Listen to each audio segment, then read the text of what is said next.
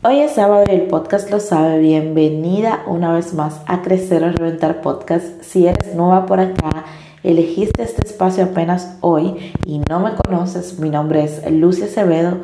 Soy tu host, soy tu y mentora en espiritualidad. El día de hoy, como ya les había dicho en el episodio anterior, les voy a estar hablando mi historia en este nuevo país, en Italia hace que yo no vine aquí por un sugar, no tengo un sugar daddy. Y si ese, no es broma. No tengo ningún sugar daddy. Eh, no vine porque me salió de cojones. No. Yo estoy aquí en Italia porque mi mamá y mis hermanas viven aquí desde hace muchísimos años. Cuando era pequeña, viajar nunca fue una opción porque yo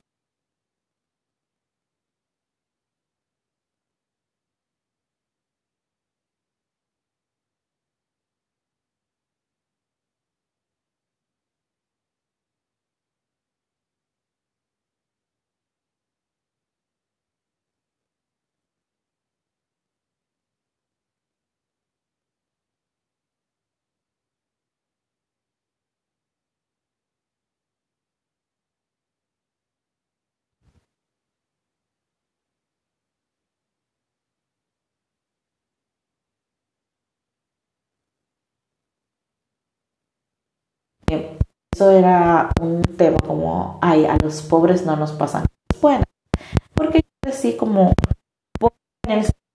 pobre, todo es porque tú eres pobre, tú no tienes recursos para hacer esto, para hacer lo otro, y así sucesivamente. O tú crees que ricos por estarte pagando esto, lo otro, y así con eso en la cabeza. Y wow, me acabo de dar cuenta de algo ahora, pero ok, eso es para otro episodio. Y nada, y viajar nunca fue una opción para mí, como yo siempre decía que el mundo, estar en un avión o algo así, como ok, eso quizás no vaya Mi mamá está casada desde hace muchísimos años con mi padrastro. Mi padrastro es quien decide probar suerte, venir aquí, cómo lo hizo, no lo sé, no tengo idea. Pero el punto es que mi padrastro vino, estuvo trabajando y cuando se hizo ciudadano trajo a mi mamá. Después de eso mi mamá trajo a mis dos hermanas que hoy en día tienen 21 y 22 años, que son las hijas de mi padrastro. Y después de traer a mis hermanas me trajo a mí. Pero hasta ese punto, como que mi mamá en el 2015 inició a hacerme la documentación, como que viajar no era una Yo tengo un pequeño problema con el apellido, que yo no tengo eh, mi mamá, sino el segundo acta de como hija de mi mamá, a mí tendrían que este apellido y hacerme todo ese proceso entonces, partiendo de ahí, yo vine en el 2016 aquí a Italia. 10 de septiembre del 2016, sábado, lo recuerdo como hoy. Y a raíz de esa primera vez que vine, la experiencia Y yo entiendo que quizás también no le di la oportunidad al país de que me ofreciera más, porque ya lo que vi en,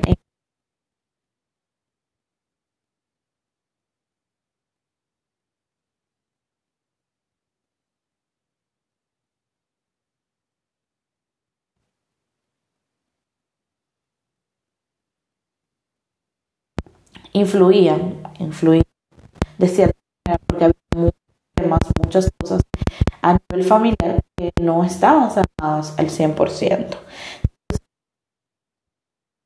seis meses viviendo aquí en Italia, después me fui meses a Suiza, después cinco meses a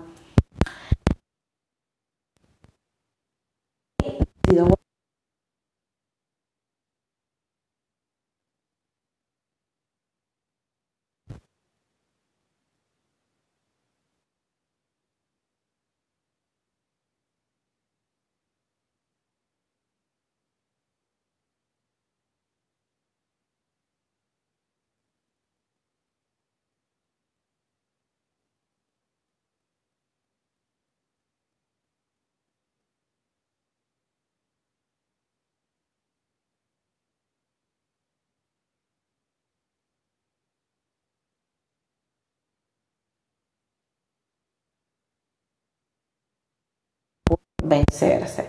Y fue como que yo le dije, bueno, eh, ya me habían cancelado del hotel, que quizás era lo que más me retenía, pero por el tema de la pandemia en julio del 2020 me cancelaron. Nos cancelaron a muchos en realidad.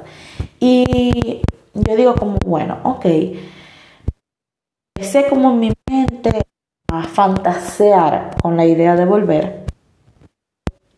Era como que, uff, Italia no me gusta, esto, lo otro, pero ahí es donde en el, primer punto en el que yo digo, bueno, me voy a subir a la alfombra mágica de Aladino, voy a decidir confiar en el paseo. Si mi, mi corazón si me está diciendo que vuelva, que regrese, por algo es. Y admito que para ese tiempo, noviembre, octubre, septiembre del 2020, mi situación económica no era tan buena porque muchos de mis ahorros se habían gastado, yo los había invertido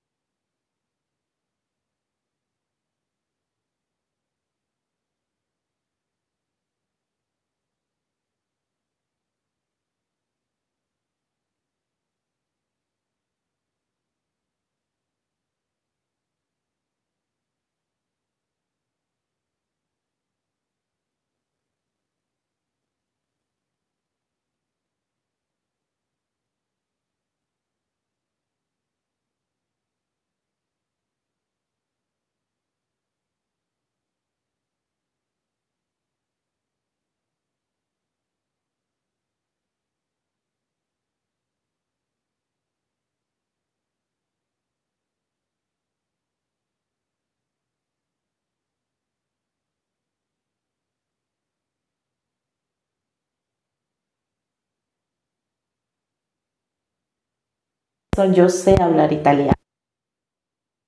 Por ciento. Porque es mi tercera lengua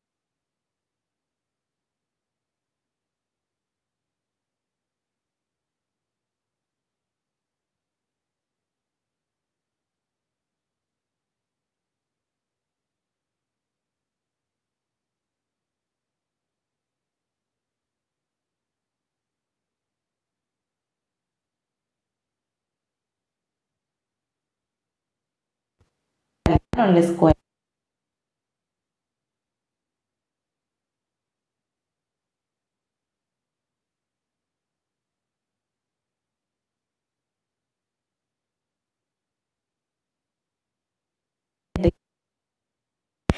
Y por eso, eh, cuando me han escuchado hablar por notas de voz y cosas así en italiano, me dicen como, tú cogiste el italiano súper eh, rápido y ta, ta, ta, y fue como que no, yo ya sabía hablar italiano, o por lo menos no hablarlo al 100%, pero sí un 50 o un 60, o sea, ya yo me defendía, porque vamos a ser realistas, somos duros con los idiomas, pero porque nos gustan.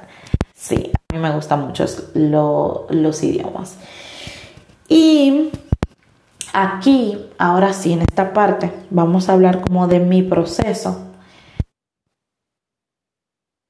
Yo les dije que yo cuando decidí regresar a Italia fue como subirme en una alfombra mágica y decidir confiar.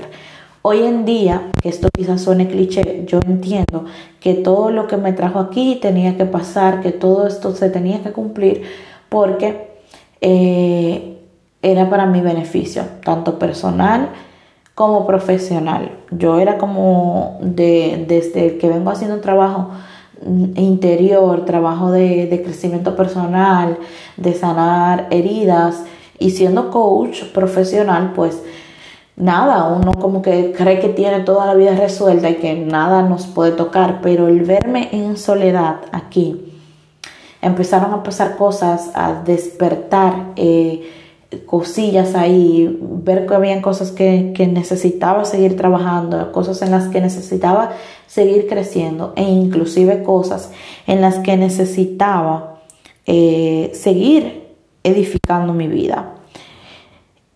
Y yo empecé como en agosto del año pasado a tener una crisis y mucha depresión y como ese sentimiento de vacío, ese sentimiento de algo me falta, de nada es suficiente, de ya no puedo más, de hasta me quiero morir en momentos, porque no sabía cómo gestionar tanto estrés, tantas emociones, tantas cosas que me estaban sucediendo todas al mismo tiempo. Y sí, yo también fui víctima del no, del querer conocerme tanto y darme cuenta que no me conocía una mierda, literal, porque sí, el autoconocimiento es algo de toda la vida, el crecimiento personal es algo de toda la vida. Y tú no puedes estar por sentado o creer que tú tienes todo resuelto empezaron las crisis, fue cuando me corté el cabello, volví a terapia con mi psicólogo, con Valente, y trabajé muchísimas cosas, pero aún así había un dolor, que era interno, que por más que yo intentaba,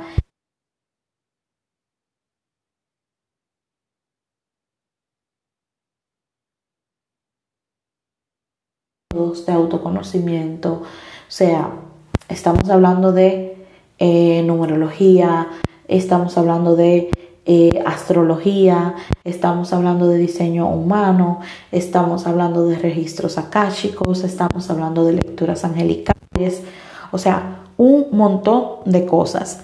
Porque yo entendía que era algo que me faltaba, pero al final no era algo que me faltaba, era algo álmico, era algo que yo no estaba reconociendo que también tiene que ver mucho con la gratitud. Yo estaba tan enfocada como que esto fuera un proceso o una experiencia tan carnal, como tan humana, que me olvidé de, de la experiencia del ser, de lo que el ser también siente, de lo que el ser también va transitando en el diario vivir. Y perdí misma durante esos meses y fue muy, muy, muy difícil. Y como les digo, suena cliché decir que hoy yo entiendo que todo eso fue necesario e inclusive si tuviese que cambiar algo no cambiaría nada